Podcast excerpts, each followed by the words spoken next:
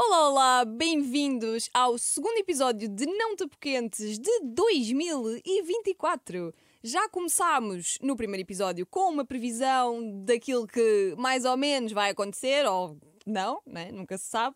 Uh, na semana passada, no episódio da semana passada, esta semana voltamos aos nossos clássicos apoquentos temáticos uh, com um novo assunto para resolver.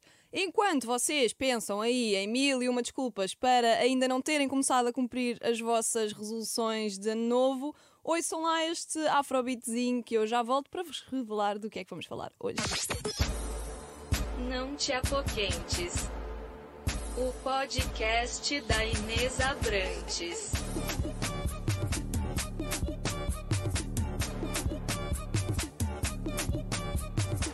Se é para dançar, não me parece. Hoje estamos aqui para falar uh, de um assunto que talvez não devesse ser assunto, mas que tem que ser trazido como assunto para deixar de ser um assunto. Entenderam o trocadilho? Fui buscar ao livro de trocadilhos da Teresa Guilherme. Hoje falamos de amor, meus queridos, amor, amor entre duas pessoas do mesmo género. E para falar sobre isto comigo tenho Pedro Ribeiro e Juliana Santana. Bem-vindos! Obrigado. Obrigada, meu amor. Como é que está a vossa energia hoje? Contem-me. Vai primeiro, Juliana, Ah. primeiro as mulheres. Agora, no início do ano, uma energia muito boa, muito renovadora, muitas ideias para começar a colocar nesse, nesse novo ano, então tá super bem. E tu, Pedro, já te via dançar Madonna hoje de Ai, manhã? olha, eu queria falar sobre o novo ano, mas tenho que falar sobre a importância de estarmos aqui hoje a falar sobre esta temática tão É verdade. importante para os nossos corpos e para, a nossa, para as nossas emoções, mas também tão importante para aqueles que estão na sua descoberta e que estão no seu início. Ah, Estou muito nervoso, quero a minha mãe. Não, pera. ok, vá, não vamos já começar a chamar pela mãe. Não, não, não. Então, ah, antes de mais, eu quero agradecer-vos por estarem aqui, sobretudo a falar sobre este tema, porque há- pode haver sempre aquele receio, aquele nerv- nervosismo, mas eu acho que acaba sempre por contribuir positivamente e é isso, é disto que se trata e que se vai tratar este episódio. Antes de mais, eu vou começar com uma pergunta que quero dirigir aos dois, ah, mas depois vou querer que vocês contem a vossa história individual, porque eu conheço a vossa história e acho que que tem, o mundo tem que vos conhecer também. Mas a pergunta é: alguma vez vocês se sentiram discriminados por terem uma relação com uma pessoa do mesmo género que o vosso em Portugal? Sim ou não? Em Portugal, não. Em Portugal mas, não. Mas eu tô cá há quatro anos. Pois. Mas em Portugal nunca te aconteceu nestes quatro anos. Hum, não, minto. Aconteceu sim. Aconteceu um, um episódio que eu achei um pouquinho chato. Ah, eu tava num processo de casamento, isso um res- esse relacionamento. E nós estávamos na conservadora, à, es- à espera de abrir a conser- o conservatório. E lá tinham outras pessoas, tinha algumas senhoras que também estavam à espera lá de para procurar fazer alguns documentos. Ah, enfim, ah, nós estávamos conversando com toda a gente e se espalhou a notícia que nós estávamos lá para iniciar casar. o processo do casamento. E algumas senhoras acharam aquilo absurdo. Começaram a falar: ah, mas podes em Portugal ter o casamento entre duas mulheres? E eu fiquei. eh, Foi uma coisa tão chocante para mim, e porque elas eram imigrantes também, de outro lugar. Então, a gente sabe que tem preconceito em alguns detalhes, assim. Então, eu pensei: é uma pessoa que, que sabe o que é isso, tá eh, também fazendo preconceito com outras pessoas. Então, esse foi o único episódio.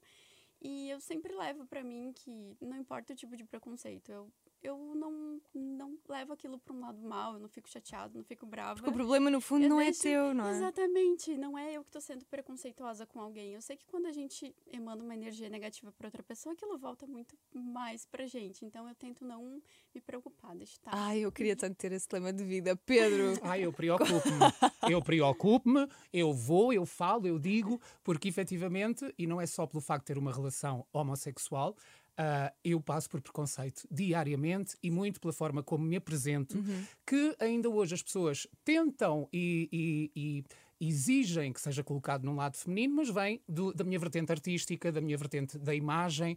E vem da tua vertente de que tu quiseres. Sonhador! São 10 da manhã, estamos de kilt. Estamos, sim, senhora. Estamos felizes também. Estamos também, é isso que importa.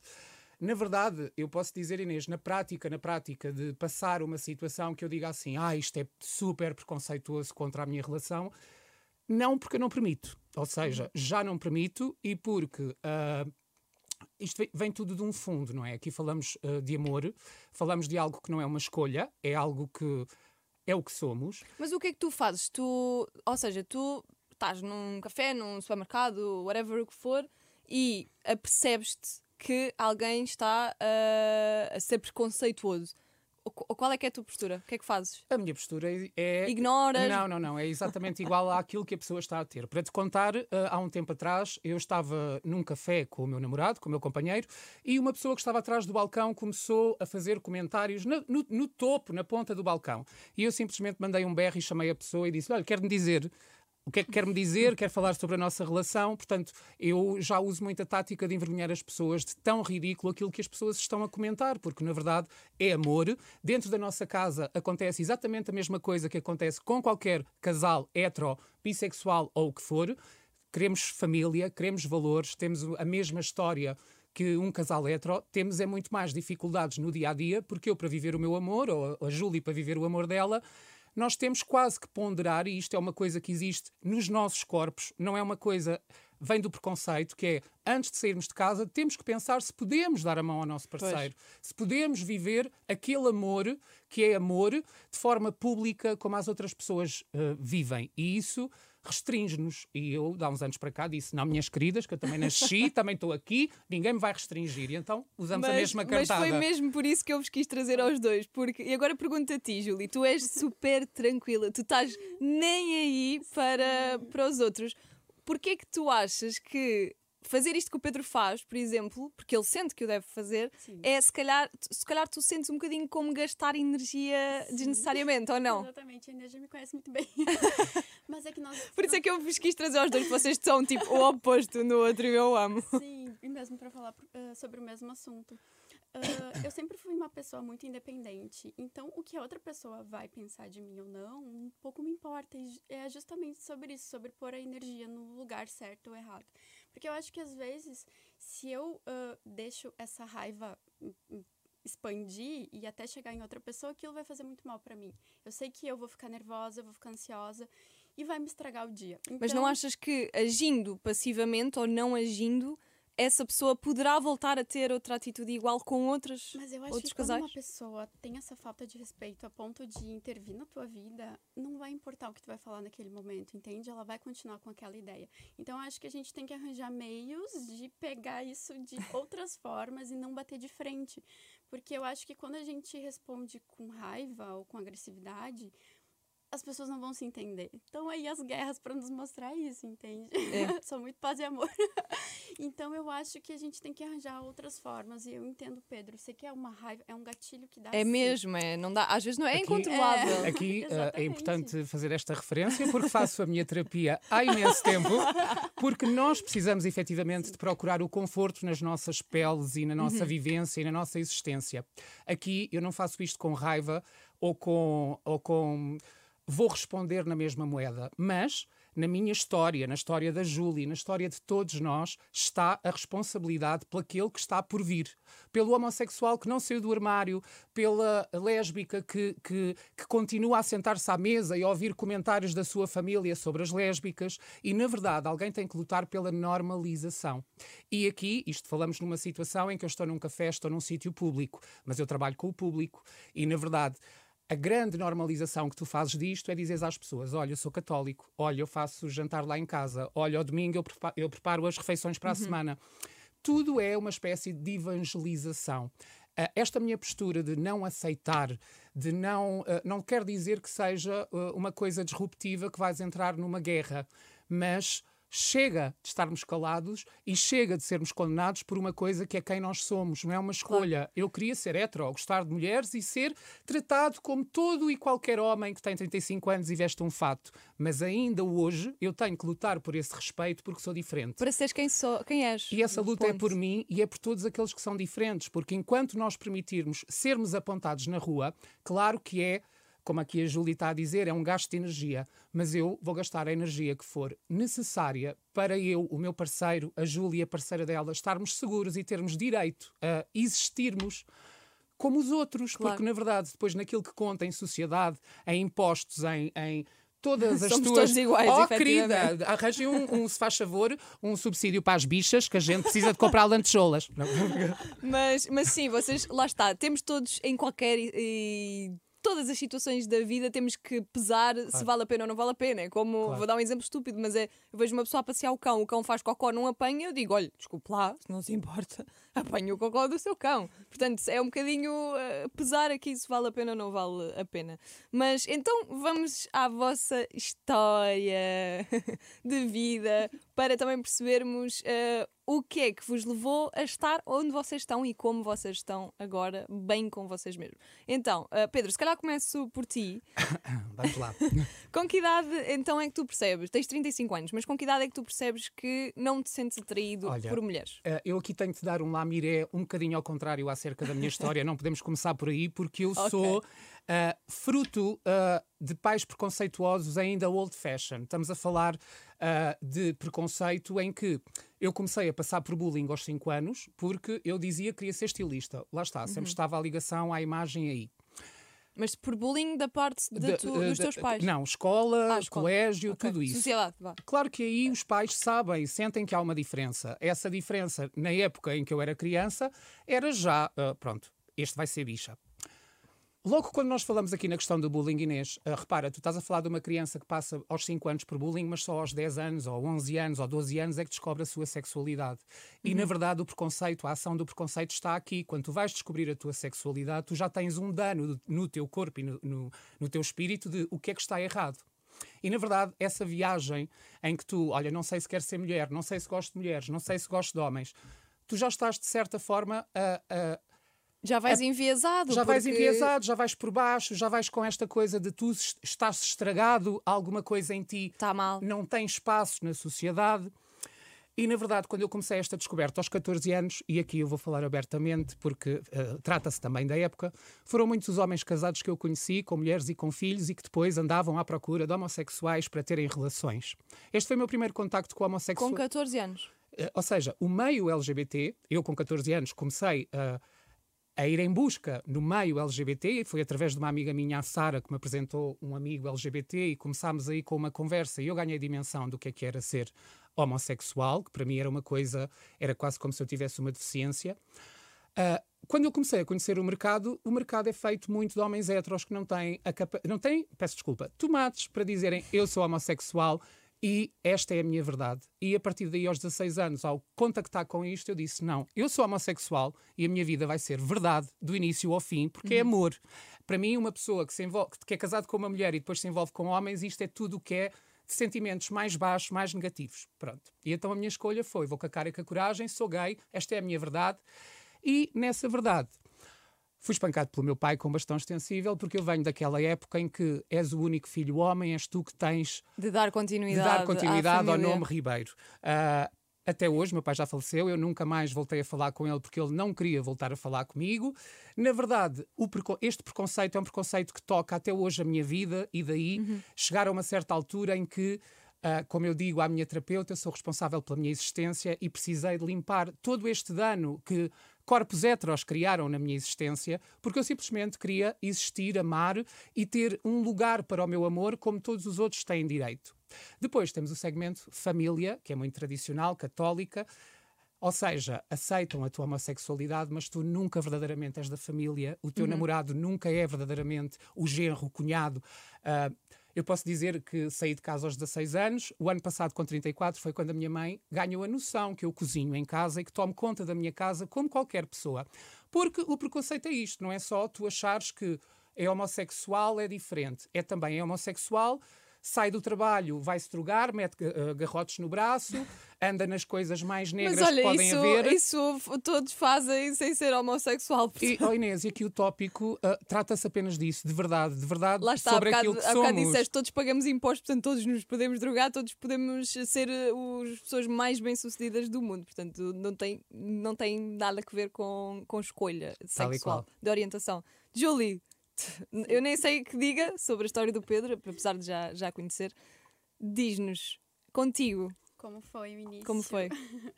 Eh, a sociedade já nos impõe muito de O o- que... eh, desculpa interromper-te, mas o teu falar. início foi no Brasil, certo? Sim, sim, Ou seja, Eu era muito nova. co- conta-nos então a tua história para depois percebermos aqui as semelhanças e as diferenças entre Portugal e Brasil neste tópico. Ok, perfeito. Ah, eu acho que a sociedade, no geral, já nos impõe o que tu deve gostar ou não, né? Então, para Uhum. as meninas, ah, os namoradinhos, não sei o quê. Começam logo chega- na escola primária. Então, já tens Exatamente, namorado, já. Exatamente, tipo, já São crianças, lá. né? Exatamente. Então, chega uma certa idade, lá pelos 12, 13 anos, quando a gente começa a descobrir algumas coisas, tu fica pensando, mas será que eu gosto mesmo disso? Ou talvez eu gosto, goste daquilo? Uhum. Na minha família não há nem ninguém, nenhum, nenhuma pessoa homossexual, então foi uma descoberta que eu fui fazendo sozinha. E, ah, tinham vários artistas que eu admirava, que hoje em dia eu entendo por quê, mas eu era apaixonada, sei lá, por alguma cantora e não entendia o, o porquê que aquilo me chamava tanta atenção. Uhum. E aí, é claro, a gente vai fazendo os amigos, vai conhecendo as pessoas e conhece outros gays. E aí a porta abre assim. Foi, não, tu falaste isso com um sorriso, quem está a ver o vídeo conhece outros gays, é tipo a sim. melhor. É a sensação de comunidade, porque nós estamos todos Exato. perdidos Pois. e quando nos encontramos, encontramos a normalidade de, de haver Claro. outro- outros é pares iguais, como não é? vocês. iguais, que pensam né, de uma forma parecida e tal. Ah, mas ah, eu venho de, um, de uma cidade lá do Brasil que é muito preconceituosa, em todos os níveis diferentes. Então era mais difícil, eh, tinha que ser algo mais resguardado. Então eu não abria para minha família, mas vivia a minha vida ali, sei lá, com 14, 15 anos, tinha aquelas namoradinhas e tudo mais, estava descobrindo tudo. Mas não era uma coisa que eu tinha medo caso eles, eles acabassem por descobrir, porque eu sempre fui uma pessoa que sempre fiz a minha vida sozinha, assim. Uhum. Ou seja, a, a opinião deles para ti era importante, mas não é o mais importante. Exato. Então eles já sabiam como era o meu funcionamento, eles já sabiam que eles não podiam falar nada, que eu, né, deixa, deixa assim.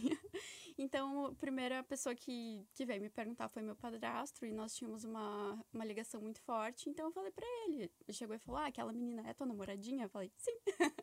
e ele: Ah, tá, ok, legal. E aí, aquela notícia se espalhou pela minha família. Mas ela- não, não por ti.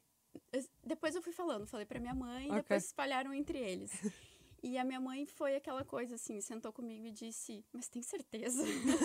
eu falei: Sim, é isso. Daí eu sempre ouvi de várias pessoas da minha família que isso era passageiro. Ai, vai passar, é só um momento. Até hoje não passou.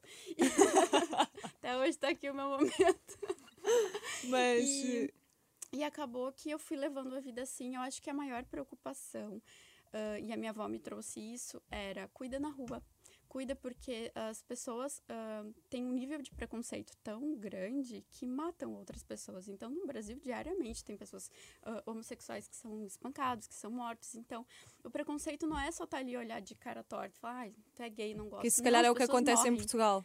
É, Não passa. é- é- existe, mas não passa disso, Não não, é? passa disso, não. O Brasil é, um- é uma coisa absurda. Então, por isso é importante normalizar, porque pessoas morrem por uma coisa que é boba, que nem eu sempre falo. Você não gosta de gays? Não seja gay, entende? Mas você tem que, tem que respeitar as pessoas. Isso é uma coisa bíblica, né? Ame o próximo como a ti mesmo. Então, as pessoas não sabem amar o próximo. As pessoas, né, querem demonizar. E aqui, aí acontece- desculpa, falar, interromper-te, mas aqui nem é uma questão, lá está, é também isso que tu estás a dizer, mas matar alguém por uma opinião. Que não, é uma, que, que não é uma vivência da pessoa e que não tem informação para saber o que é que é, portanto, Não ah, certo é, ainda mais errado. ridículo é. Imagina, não gosto de ti, vou-te bater, vou-te matar porque tu vives de uma forma diferente daquilo que eu acredito ou que eu conheço.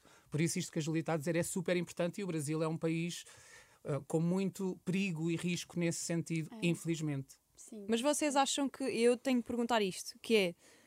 Acham que ah, duas mulheres relacionarem-se juntas é menos pesado do que dois homens re- relacionarem-se juntos para a sociedade? É que eu acho que a sociedade tem muito aquela coisa de que, nossa, duas meninas juntas é Uhum. muito bonita, é uma coisa sexualizada, pois, entende? pois. Mas depe- depende da menina. Se é aquela menina mais masculinizada, nossa, ela também é passa muito preconceito, entende?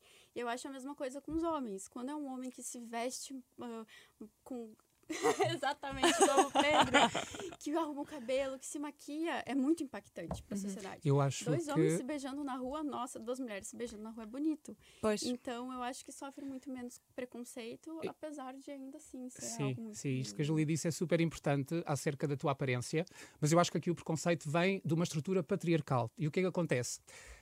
Eu que sou homossexual e que tenho uma aparência mais feminina, sou uh, muito mais ostracizado do que um homossexual que está uh, ali de fato, porque a mensagem é eu abdiquei da minha masculinidade. É quase como se fosse isto.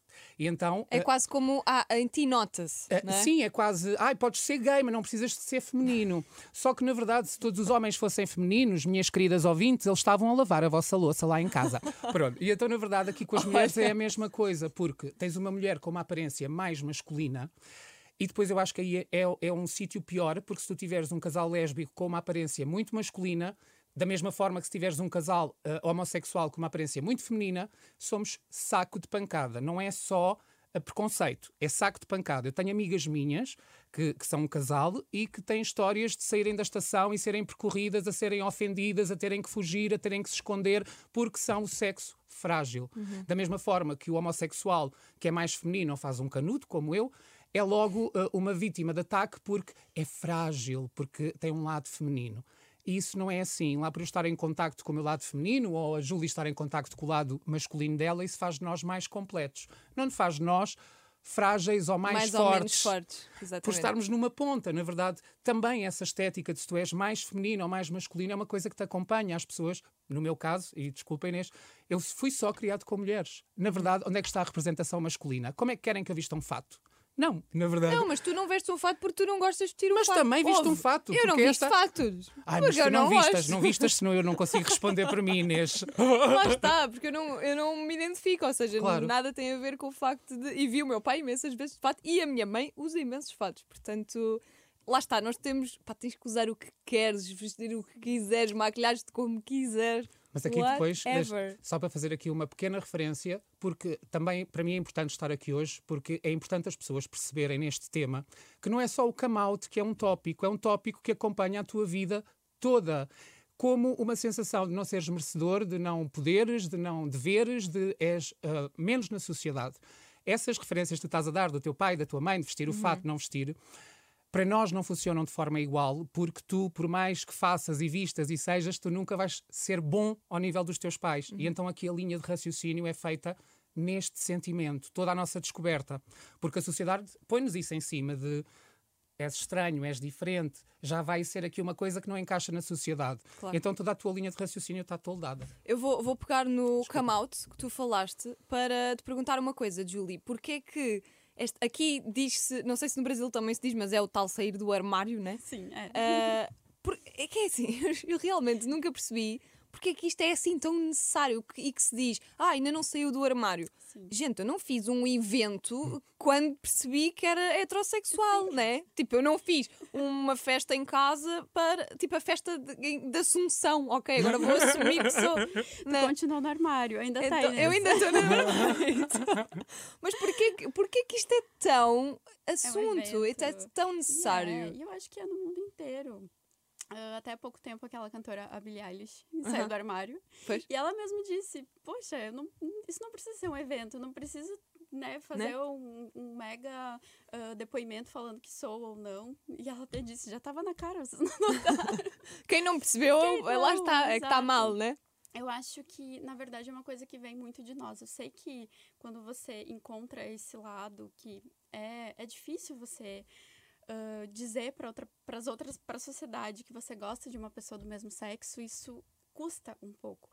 E principalmente porque a gente tem medo de como uh, a família vai reagir. Uhum. Normalmente uhum. é a família. É sempre a família. É sempre a família. A família que reprime de todas as formas possíveis, em, vários, em vários outros tipos de assunto, né?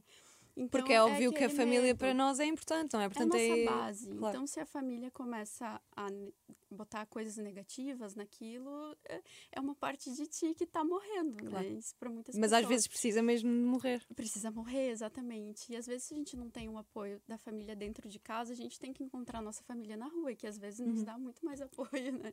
Isso é muito bom. Então, eu acho que é esse medo que as pessoas têm de sair do armário. E aí a gente vê que tem homens, por exemplo, isso é tem histórias em todo mundo, eu acho, que tem homens que passam uma vida heterossexual, tem mulher, constitui família e depois dos 40, 50 anos saem do armário. Porque realmente já devem estar fartos de viver um Exatamente. eu que não é o deles, não é? E aí eu penso até que ponto uh, é válido você deixar de viver a sua vida. É metade da vida. Exatamente, por, porque tem medo de sofrer preconceito ou de realmente encarar aquilo que você quer ser. Então, até mesmo por esse ponto, eu sempre pensei, não, a vida é minha, eu, a vida, a nossa vida é tão curta, ela passa tão rápido. Por que, que eu vou ficar me preocupando com o que as pessoas estão pensando, né? Então, eu acho que quanto mais a gente fala isso, é melhor, porque as pessoas sentem mais vontade para sair do armário e ter uma normalização das outras pessoas também. E acho que já está muito melhor. Eu, eu lembro que quando eu entrei nesse mundo, era muito pior, assim, realmente. Uh, os olhares eram pior, a família tentava falar mais coisas, mas hoje em dia as pessoas entenderam que, nossa, o meu filho, ok, ele é gay. Uh, eu não vou deixar de falar com ele, vou perder o meu filho, entende? Eu Sim, acho que é claro. é esse o pensamento, vou perder o meu filho por causa de uma ideia absurda. Então, acho que, que, as coisas estão a melhorar, assim, aos pouquinhos. Muito graças a este, este tipo de conversas Exato. públicas, porque realmente é. Foi como eu disse no início: isto não é um assunto, mas tem que ser trazido como assunto para que, de uma vez por todas, deixe de ser assunto. E eu acho que as redes de TV, novelas, filmes, uh, têm abordado muito mais esse tipo de assunto, que antigamente não era. Então, as pessoas. Todo, toda a gente assiste novela. Então, quando você coloca lá um casal lésbico, tem aquele impacto de, nossa, tem duas meninas se beijando em rede nacional ali, tá toda a gente a ver. Mas sempre teve casais héteros faz, tirando a roupa e fazendo um monte de coisa ali. Por que, que não pode ter um casal homoafetivo também? Então, eu acho que aos pouquinhos, assim, a gente tem que pegar pelos, lá, pelos flancos. Claro que para conseguir normalizar. E, e, estamos no bom caminho, eu sim, acho. Sim. Eu que estou de fora, hum, penso que sim e quero acreditar que sim. Pedro, uh, pegando aqui também no que disse a Julie, porque é que há pessoas que guardam isto a vida toda e que impacto, é que, acima de tudo, que impacto é que isso pode ter na vida de alguém? Olha, eu acho que a importância do come out, em primeiro lugar, é pessoalíssima, uhum. é pessoal de cada um, porque uh, é, uma, é, é uma atitude de verdade, é uma atitude de escolha, em primeiro lugar, porque nós podemos escolher a verdade de sermos uh, ostracizados na rua para a vida inteira, como é o meu caso, mas depois chega a casa e vive uma vida de verdade como, uh, como há muitas outras situações normativas à minha volta e que eu não vejo. E acho que é, é importante o come out uh, para a tua família, são as pessoas que, que te puseram cá uhum. e por isso é que acho que há tanta dor quando há o come out, porque a importância é de tu trazeres uma verdade e um aspecto da tua vida à realidade de outras pessoas que são o mais importante na tua vida. E isto pode prolongar muito a dor, porque depois podes fazer o, o, o out, uma ação de verdade, e depois perdes tudo o resto. Mas, na verdade, esse é o primeiro tópico. Para mim, a importância do come out uh, para toda a gente ainda é de sociedade, porque nós estamos melhores, sim senhora. Temos representatividade na televisão de casais lésbicos e de homossexuais, mas ainda é tudo dentro de uma caixinha. E aqui pegando no exemplo da Billie Eilish, eu não sei exatamente o número porque, porque não sou bom a contas, mas a Billie Eilish, quando fez o come out, perdeu horrores de seguidores. Uhum. E nesta época em que nós falamos de ah, eu aceito, eu aceito, eu aceito. Mas vou deixar de seguir porque não uh, As pessoas aceitam porque encontraram um sítio. Eu falo aqui dos homossexuais. Nós, homossexuais, as pessoas aceitam as nossas relações porque somos ou a cabeleireira bicha, ou a mulher que ajuda a ir às compras, ou não sei o quê. Isto para mim também é preconceito. Eu quero ser lido como um homem de 35 anos que faz escolhas como Uh, o teu namorado, como o dono desta rádio, como percebes? E na verdade há sempre este sítio onde nós temos que falar diariamente: o meu amor é igual ao seu. Você entra com o seu marido num quarto e aquilo que você faz com ele não é trazido para realidade e para a sociedade. Ainda, graças e aqui é a, mesma coisa. Olha, eu agora, ah, Inês Abrantes, a outra é do fitness. Não és mais nada a não ser do fitness. Então, na verdade, há sempre um trabalho que é necessário e depois tu podes escolher. Eu, por exemplo, quando fiz o meu come out, tinha a ver comigo. Hoje em dia, o meu come out tem a ver com a história das outras pessoas, de outras crianças e de, outras, de outros jovens, em que, olhem, queridos, vamos levar montes de pauladas, mas é ótimo vivermos em verdade. Esta é a mensagem, porque não é fácil para ninguém, mas se nós estivermos em verdade e tivermos a noção que, porque isto é verdade para mim, para a Julie, para a parceira da Julie e para o meu parceiro, nós temos um lugar, mas não é garantido. E de hoje para amanhã perdemos tudo isso. E, na verdade, perdermos tudo isso trata-se de uh, todos nós que vivemos em amor sermos considerados doentes mentais, uh, a porcaria da sociedade. E se olharmos há um tempo atrás, uh, passávamos por tudo isso como se fôssemos doentes mentais e, na verdade, uh, é importante o come out e é importante falarmos sobre isto como é normal. Eu amo como tu amas. E eu acho que é essa representatividade, não de dizer, uau, estou a sair do armário, mas, olha, eu tenho uma relação com esta pessoa, e acontece, uh, ou seja, com representatividade. Se nós estivermos num café a falar, a tua relação vai ser muito próxima da minha nesta questão de vivência e de parceria e de tópico família e de tópico valores. Ser homossexual ou lésbica não é não ter valores, é querer que esses valores sejam aplicados na nossa vida com a vossa ajuda, heterossexuais. Porque nós só queremos sermos, ser felizes, feliz, amar claro. e podermos estar aqui a ter esta conversa que a vivência da Júlia e a minha possam contribuir também para outras pessoas que estão lá em casa a dançar à frente do espelho a Britney e não têm coragem de dizer à mãe. Olha, mana, por falar em Britney, ajeita o cabelo aqui. Ai, peço desculpa, ouvintes. Quem tá... Não, os ouvintes não estão a ver o teu cabelo. Quem está a ver o vídeo. Sorte a vossa. Mas esta coisa de. Ok, um está a viver a sua verdade, mas o outro ainda está preso ao que é que a família vai achar, não está ainda realmente. Lá está, ainda não fez o seu get, getting out, né? Assim que se diz. Uh, isto pode afetar uma relação também entre os dois. Sim, com Ou não? certeza. Eu acho que eu, eu passei por isso.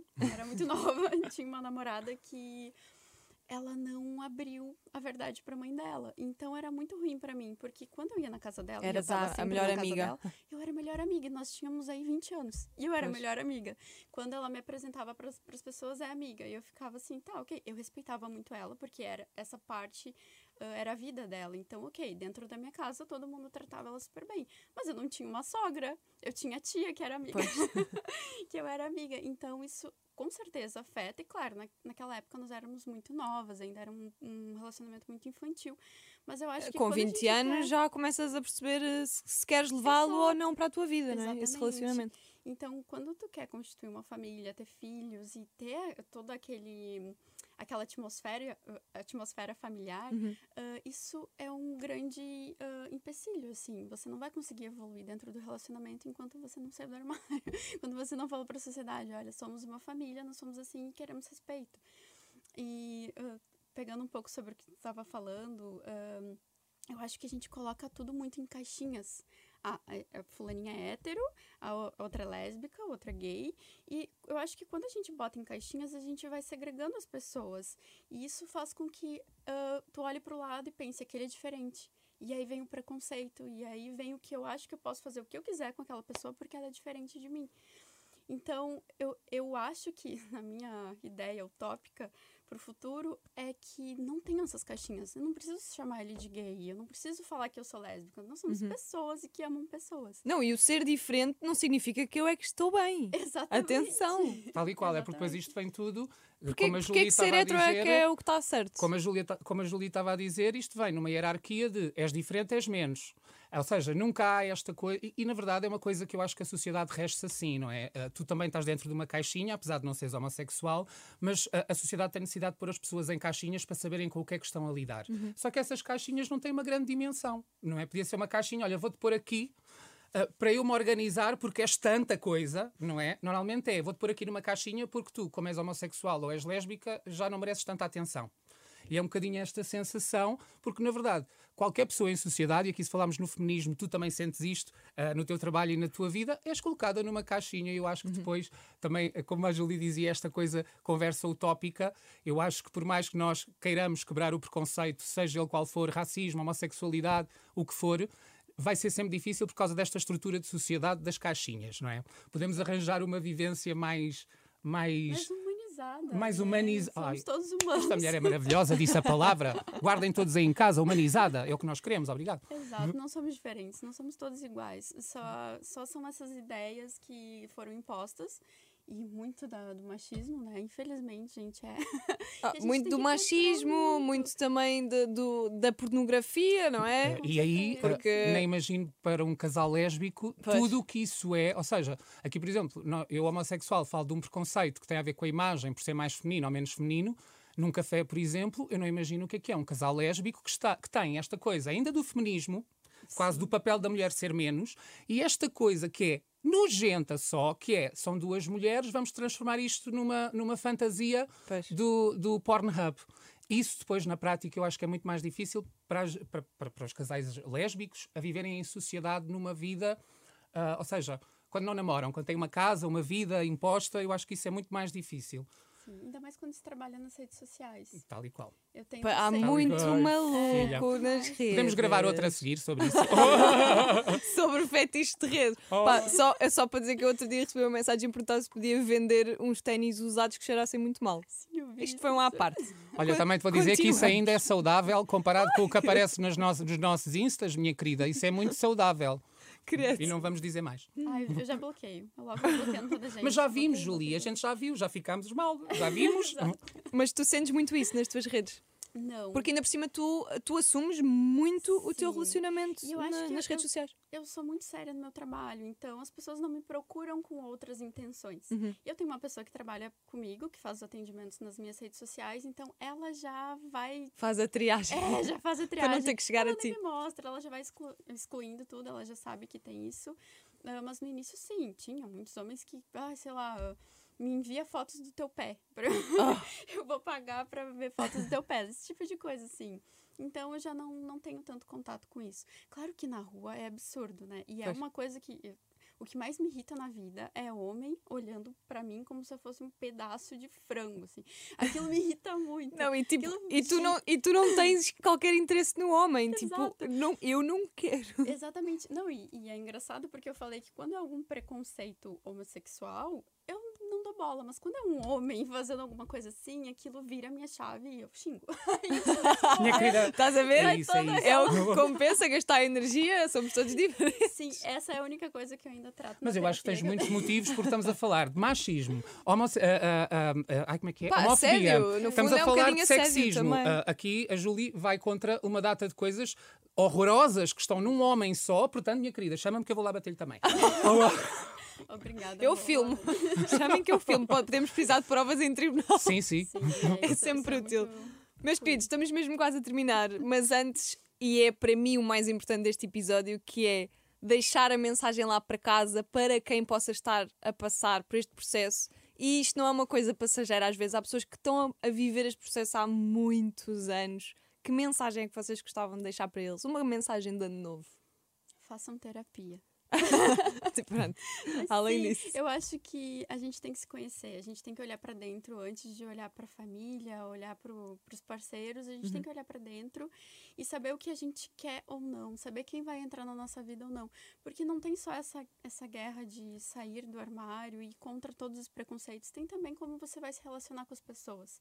Então são várias barreiras que a gente tem que ultrapassar. E quando a gente olha pra dentro, a gente tem mais força para seguir em frente e para saber como a gente vai lidar com todos esses percalços, porque vão, vai vir uma avalanche de problemas sempre. então eu, eu acho que é basicamente isso. Se conheça e depois vai pro mundo armada para saber lidar com as pessoas. No fundo, é escolherem sempre a vossa verdade, meus amorzinhos mais lindos da comunidade. Estou a falar diretamente para vocês. Escolham sempre a vossa verdade, porque ah, vai custar, vai ser difícil. Há muita gente no mundo que não quer que vocês sejam a vossa verdade, porque Se calhar elas também não são a delas. o amor chateia tanto como ah, traz alegria, também chateia muita gente. E por isso é que o meu conselho para vocês é: é possível, resistiremos. Vivam aquilo que é de verdade para vocês e o resto do mundo está assim porque as pessoas não procuram a sua verdade. Por isso, em frente, manas! Bem, em frente, vamos fal- falar aqui, eh, só para terminar, do que é que vocês fazem. Promovam-se. Olha, aproveitem este momento para se promoverem. Quer começar, Pedro? Ai, começa tu, minha querida, grande artista. Primeiro, as senhoras artistas. Eu, eu realizo ta- eu realizo tatuagens de linhas finas, muito delicadas. Se Tá vocês aqui querem ver um pouco do A meu modelo, trabalho, a tá modelo ali. viva está A aqui. minha modelo mais linda. O bracinho já tá fechado. E também tem nas minhas redes sociais, que é Julie Fine Art, o nome do meu Instagram. Julie Fine Heart, exatamente. Isso, Fine Art. E, por favor, sigam, acompanhem. É lindo o meu trabalho. E vão tatuar com a gostar. Julie. Pedro, Bem, eu primeiro sou o próximo cliente da Julie e depois tenho, sou cabeleireiro, trabalho no Além, num espaço dedicado ao António Variações, esse grande epítome da verdade, da vida, que também foi aquilo que quis. Portanto, eh, Além by Pedro Ribeiro Design nas redes e obrigado, Inês, por isto. obrigada eu. Outra questão, só mesmo para terminar. Já, entretanto, já estamos a terminar há, há 10 minutos. Mas o que é que vos apoquenta a vocês? Contem-me. O apoquente que tenho pode ser sobre este tema, pode ser sobre o mundo. Este programa é sobre apoquentes e queremos contribuições. Os saldos da Zara estão um caos. Por favor, organizem a loja para eu poder comprar as coisas que eu tinha decidido em dezembro comprar. Obrigado, Zara. Metes no carrinho e depois assim começam os saldos, é uma chatice. Eu que sou desaparece. antiga, não sei fazer nada online. Ah, tu vais à loja, É, tu eu vais sou à dessas. loja. Eu É sou engraçado que nós fomos ontem a Zara e até os preços estavam em dólar. Minha A sério? Se calhar o erro é eu não ir com a Júlia e a Zara. Vou- vamos já a seguir. Por Tens que ir trocar euros por dólares. Nossa, gente, pra mim, uma poquente, não sei. Ah, que difícil. Uma coisa que te esteja a preocupar nesta fase. Difícil, gente. Isso é sério. ótimo. Mas quando não tem a resposta, para mim é ótimo. É, tipo, é sinal Ah, que a ok. terapia está a ir bem, né? Tá, tá aí bem. Eu acho que o valor das contas. A água, a luz tá, tá cada vez mais cara. Tá, né? Temos de fazer aqui um apelo ah, ao novo governo, que quiçá, em março. Os Ui. ah, arrendamentos, socorro. meu Deus, Portugal tá um caos, olha. Verdade, é uma coisa que me apoquenta a mim também. Bem, nós vamos embora. Para mim foi um orgulho ter-vos aqui. Quero-vos agradecer muito por terem vindo, por terem exposto aquela que é a vossa verdade. Nota-se perfeitamente que vocês são felizes. Pessoas felizes chateiam menos os outros, como eu costumo dizer, e é assim mesmo que tem que ser. Levem esta frase para vocês aí em casa. Pessoas felizes chateiam menos os outros, portanto sejam todos felizes e nós voltamos para a semana com um novo apoquento. Beijinhos! Não te apoquentes. O podcast da Inês Abrantes.